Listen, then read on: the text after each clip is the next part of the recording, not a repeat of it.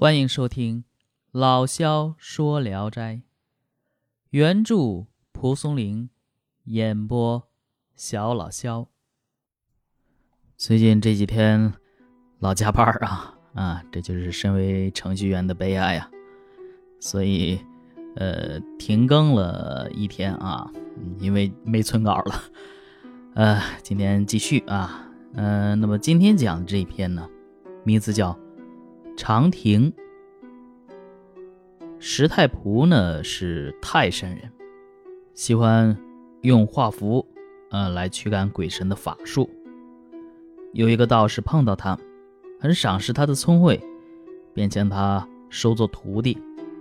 这道士打开书匣，从中取出两卷书，上卷专门讲驱狐，下卷呢专门讲驱鬼。道士便将下卷交给他，说：“只要你能够虔诚的学好这本书上讲的法术啊，你这一生啊，衣食美女就都有了。”石太仆问他的姓名。道士说：“我乃汴城北村玄帝观的王志成。”石太仆留了道士住了几天，道士把驱除鬼神的秘诀全都传授给了他。这师太仆从此以后精通了驱鬼的法术，上门给他送礼的人接踵而至。有这么一天，来了个老头，自称姓翁。炫耀地摆开许多钱财，说他的女儿啊被鬼缠身，已经病得快死了，一定要请石太仆亲自上门解救。石太仆听说他女儿病危，坚决不肯接受钱财，但人家不要钱，这义字还是有的啊，直接就和老头一起上路了。走了十几里路，他们进入一座山村。来到翁老头家，只见他家房屋很华丽美观。石太仆进到室内，见一个少女躺在纱帐里，丫鬟用帐钩把帐子挂起来。师太仆向里一看，这少女十四五岁的样子，精神萎靡地躺在床上，面容枯槁，身体消瘦。师太仆刚走近前。少女忽然睁开眼睛，说道：“良医来了。”全家人都很高兴，说他已经好几天都不说话了。石太仆于是走出屋子，询问少女的病情。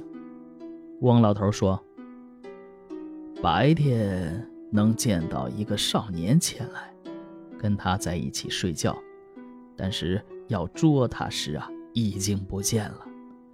但不一会儿。”他又回来，我们猜呀，他可能是鬼。石太仆说：“要真是鬼，赶走他并不困难，就怕他是狐狸，那可不是我能解决的问题了。”汪老头说：“肯定不是狐狸，肯定不是。”石太仆把一道符交给汪老头，当天晚上就住在了他家。到了半夜，果然有一个少年进来，穿戴的很是整齐。石太仆以为是主人的家属，便起身询问。那少年说：“我是鬼，汪老头一家都是狐狸。我偶然间喜欢上他的女儿红婷，才停留在他家。鬼迷惑狐狸，并不伤阴德，您又何必理解我们的姻缘？”而袒护他家呢？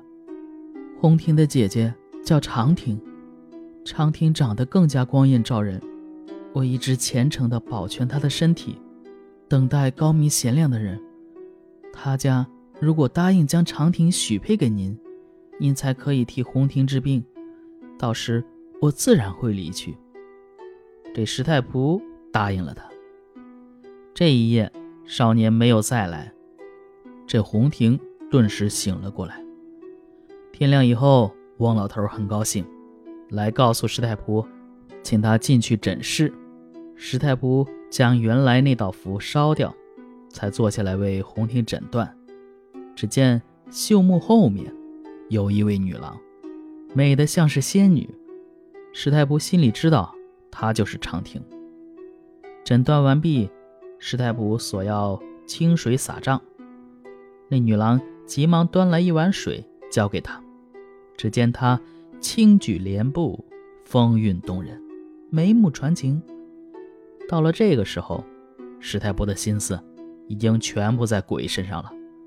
他出了内室，向翁老头告别，假称要去制药，好几天都不回来。他这一走，翁家可倒了霉。那鬼趁史太仆不在，更加放肆。除了长亭以外，这翁家的媳妇丫鬟呢，全都被他迷惑奸淫了。翁老头又赶忙让仆人骑着马去请师太仆，他却推说有病，不肯前往。第二天，汪老头又亲自赶来。师太仆这个时候故意装作腿上有病的样子，拄着拐就走出来了。汪老头行完礼，问他是怎么得的病。师太仆这个时候就开始表演了，叹息着说：“哎，这就是独身一人的难处啊！昨天晚上丫鬟上床时，不留神跌倒。”把个汤婆子打翻了，烫伤了我的两只脚。汪老头问：“那您为什么这么久不续娶一房呢？”石太仆说：“哎，只恨碰不上像您家这样清高的门第呀。”汪老头听了，心里就明白了，默默地走出了门。史太仆赶出来相送，说道。等我病好了，自然会去，就不劳您再跑了。又过了几天，汪老头又来了。史太仆跛着脚见他，汪老头慰问了几句，接着说：“我来之前和老伴商量过了，您如果能将鬼赶走，让我们全家恢复安宁，我家的女儿长亭。”今年十七岁了，愿意让她做您的妻子。石太仆听了，十分高兴，趴在地上叩头，并对翁老头说：“您有如此美意，我又怎么敢顾惜病体呢？”说完，立刻出门，和翁老头一同上马而去。石太仆来到翁家，看完病人。生怕翁家会背叛信约，便请求和老太太签订婚约。老太太急忙出来说：“先生怎么怀疑我们呢？”说完，就将长亭头上插的一只金簪交给石太仆作为信物。石太仆高兴地接了过来，向老太太行了拜礼，然后又将翁家人全都叫出来。替他们驱除了邪气，家中只有长亭一个人深藏不露踪迹。石太仆于是写了一道佩符，派人拿去送给他。这天夜里寂静无声，鬼的踪影全无，只听见红亭还在呻吟。师太婆往他身上洒了法水，病一下子就好了。